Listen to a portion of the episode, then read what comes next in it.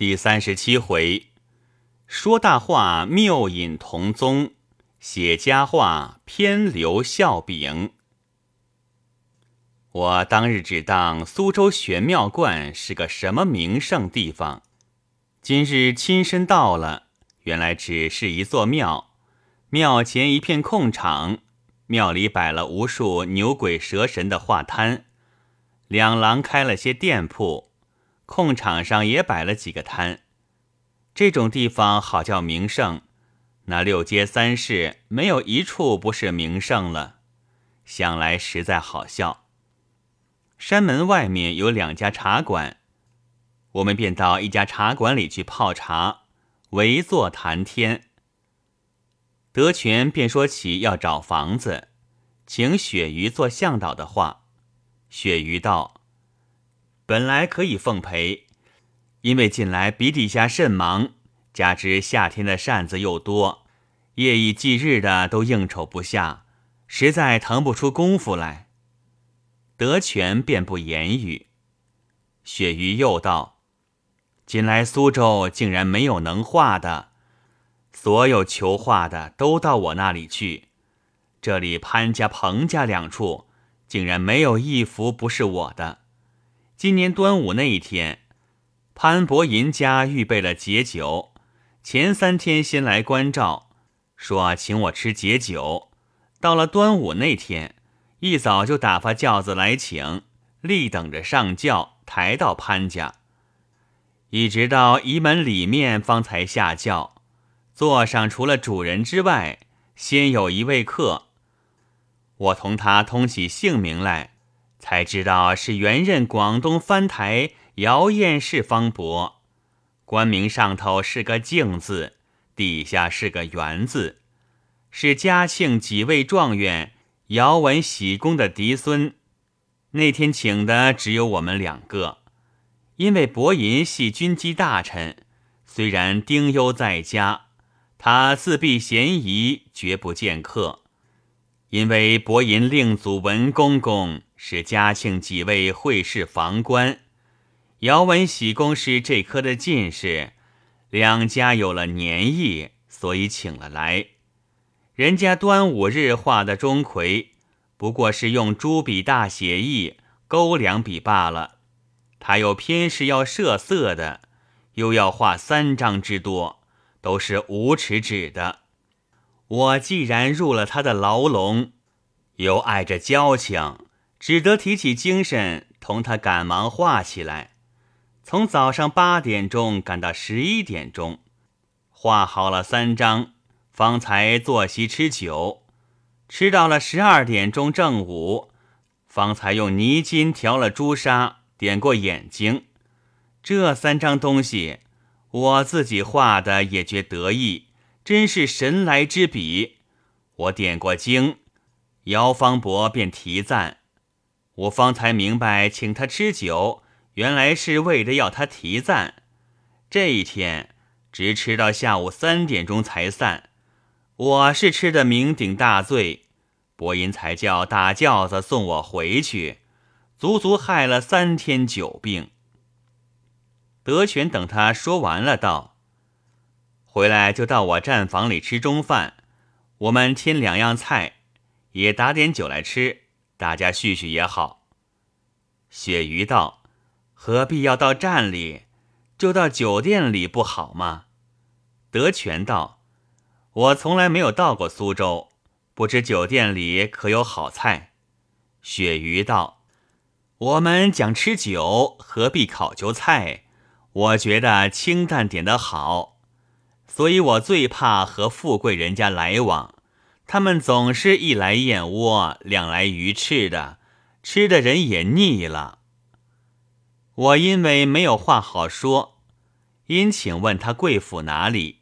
鳕鱼道：“原籍是湖南新宁县。”我道：“那么是江中列公一家了。”鳕鱼道：“中列公是五福内的仙伯。”我道。足下道说的苏州口音，鳕鱼道：“我们这一支从明朝万历年间由湖南搬到无锡，康熙末年再由无锡搬到苏州，到我已经八代了。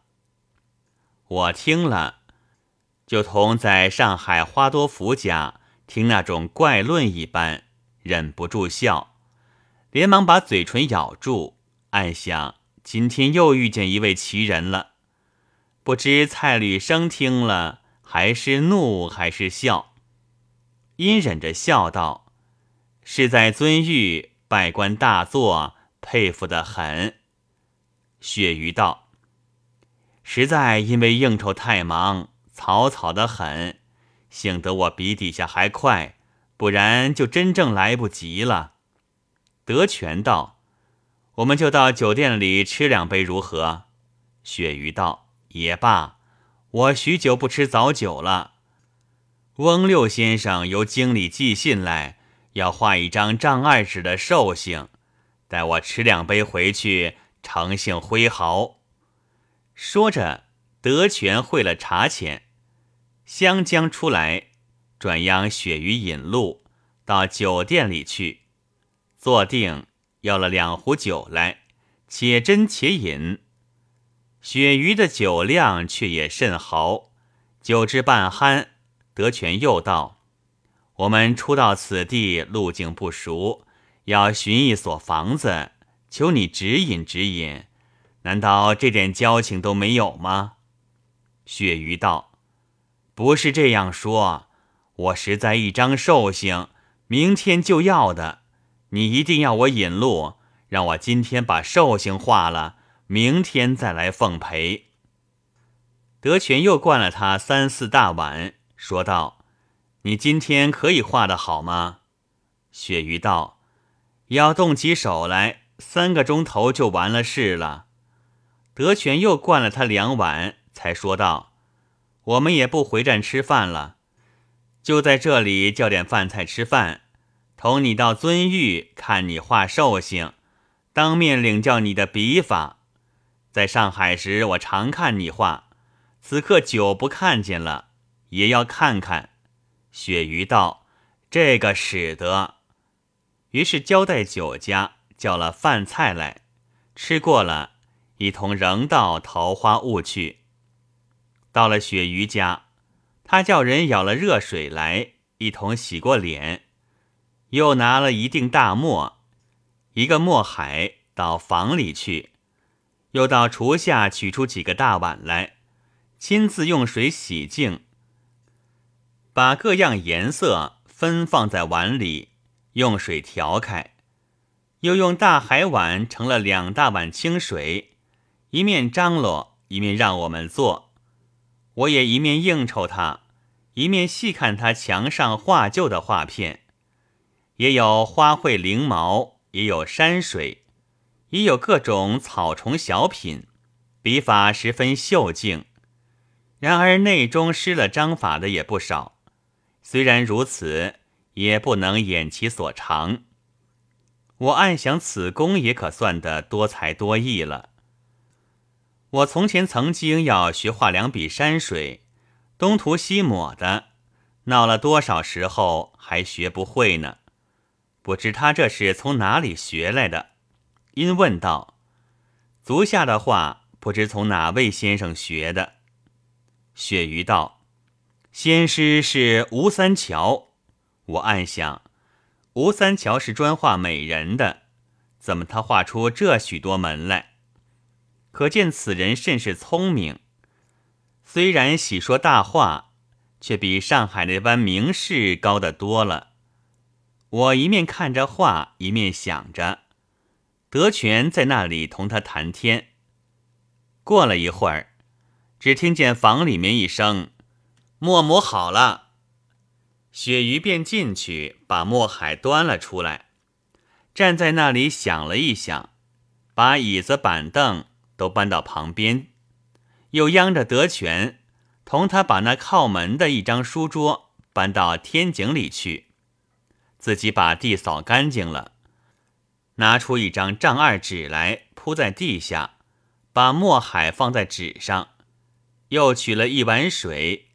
一方干净砚台都放下，拿一支条幅笔，脱了鞋子，走到纸上，跪下，弯着腰，用笔蘸了墨，试了浓淡，先画了鼻子，再画眼睛，又画眉毛，画嘴，勾了几笔胡子，方才框出头脸，补画了耳朵，就站起来自己看了一看。我站在旁边看着，这寿星的头比八斗还大。只见他退后看了看地步，又跪下去勾了半个大桃子，才画了一只手，又把桃子补完全了，恰好是托在手上，方才起来穿了鞋子，想了半天，取出一支对笔，一根头绳，一支丈杆竹子，把笔先洗净了，扎在丈杆竹子上。拿起地下的墨水等，把丈杆竹子扛在肩膀上，手里拿着对笔蘸了墨，试了浓淡，然后双手拿起竹子，就送到纸上去，站在地上一笔一笔的画起来，双脚一进一退的，以补手腕所不及。不一会儿，全身衣褶都画好了。把丈杆竹子倚在墙上，说道：“见笑，见笑。”我道：“果然画法神奇。”雪鱼道：“不瞒两位说，自我画画以来，这种大画连这张才两回。上回那个是借裱画店的裱台画的，还不如今日这个爽快。”德全道：“亏你想出这个法子来。”鳕鱼道：“不由你不想，家里哪有这么大的桌子呢？莫说桌子，你看铺在地下，已经占了我半间堂屋了。”一面谈着天，等那墨笔干了，他又拿了扎笔，蹲到画上着了颜色。等到半干时候，他便把钉在墙上的画片都收了下来，到隔壁借了个竹梯子。把一把痦子放在桌上，自己站上去。央德全拿画递给他，又央德全上梯子上去，帮他把画钉起来。我在底下看着，果然神采奕奕。又谈了一会儿，我取表一看，才三点多钟。德全道：“我们再吃酒去吧。”鳕鱼道。此刻就吃，未免太早。德全道：“我们且走且玩，到了五六点钟再吃也好。”于是，一同走了出来，又到观前去吃了一回茶，才一同回站。德全叫茶坊去买了一坛圆坛花雕酒来，又去叫了两样菜，开坛炖酒，三人对吃。德全道：“今天看房子来不及了，明天请你早点来陪我们同去。”鳕鱼道：“这苏州城大的很，像这种大海捞针一般，往哪里看呢？”德全道：“只管到市上去看看，或者有个空房子，或者有店家招盘的，都可以。”鳕鱼道：“招盘的，或者还可以碰着。”至于空房子，市面上是不会有的，到明日再说吧。于是痛饮一顿，鳕鱼方才辞去。德全笑道：“几碗黄汤买着他了。”我道：“这个人酒量很好。”德全道：“他生平就是喜欢吃酒，画两笔画也过得去，就是一个毛病，第一喜欢嫖。”又是欢喜说大话。我想起他在酒店里的话，不觉笑起来，道：“果然是个说大话的人。”然而却不能自完其说。他认了江中原做五福内的伯父，却又说是明朝万历年间由湖南迁江苏的，岂不可笑？以此类推，他说的话都不足信的了。德全道。本来这扯谎说大话是苏州人的专长，有个老笑话，说是一个书呆子要到苏州，先向人访问苏州风俗。有人告诉他，苏州人专会说谎，所说的话只有一半可信。书呆子到了苏州，在外面买东西，买卖人要十文价，他还了五文就买着了。于是信定了苏州人的说话，只能信一半的了。一天问一个苏州人的贵姓，那苏州人说姓武。书呆子心中暗暗称奇道。原来苏州人有姓两个半的，这个虽是形容书呆子，也可见苏州人之善于扯谎，久为别处人所知的了。我道，他今天那张寿星的画法，却也难为他，不知多少润笔。德全道，上了这样大的，只怕是面议的了。他虽然定了访单。然而到了他穷极渴酒的时候，只要请他到酒店里吃两壶酒，他就什么都肯画了。我道：“他说忙得很，家里又画下了那些，何至于穷到没酒吃呢？”德全笑道：“你看他有一张人物吗？”我道：“没有。”德全道：“凡是画人物，才是人家出润笔请他画的。”其余那些翎毛花卉、草虫小品，都是画了卖给扇子店里的。不过几角洋钱一幅中堂，还不知几时有人来买呢。他们这个叫做交行生意。我道，喜欢扯谎的人多半是五品的，不知鳕鱼怎样？德全道，岂但撒谎的五品。我眼里看见画的好的画家，没有一个有品的。任伯年是两三个月不肯剃头的，每剃一回头，避下来的时青时绿也不知多少。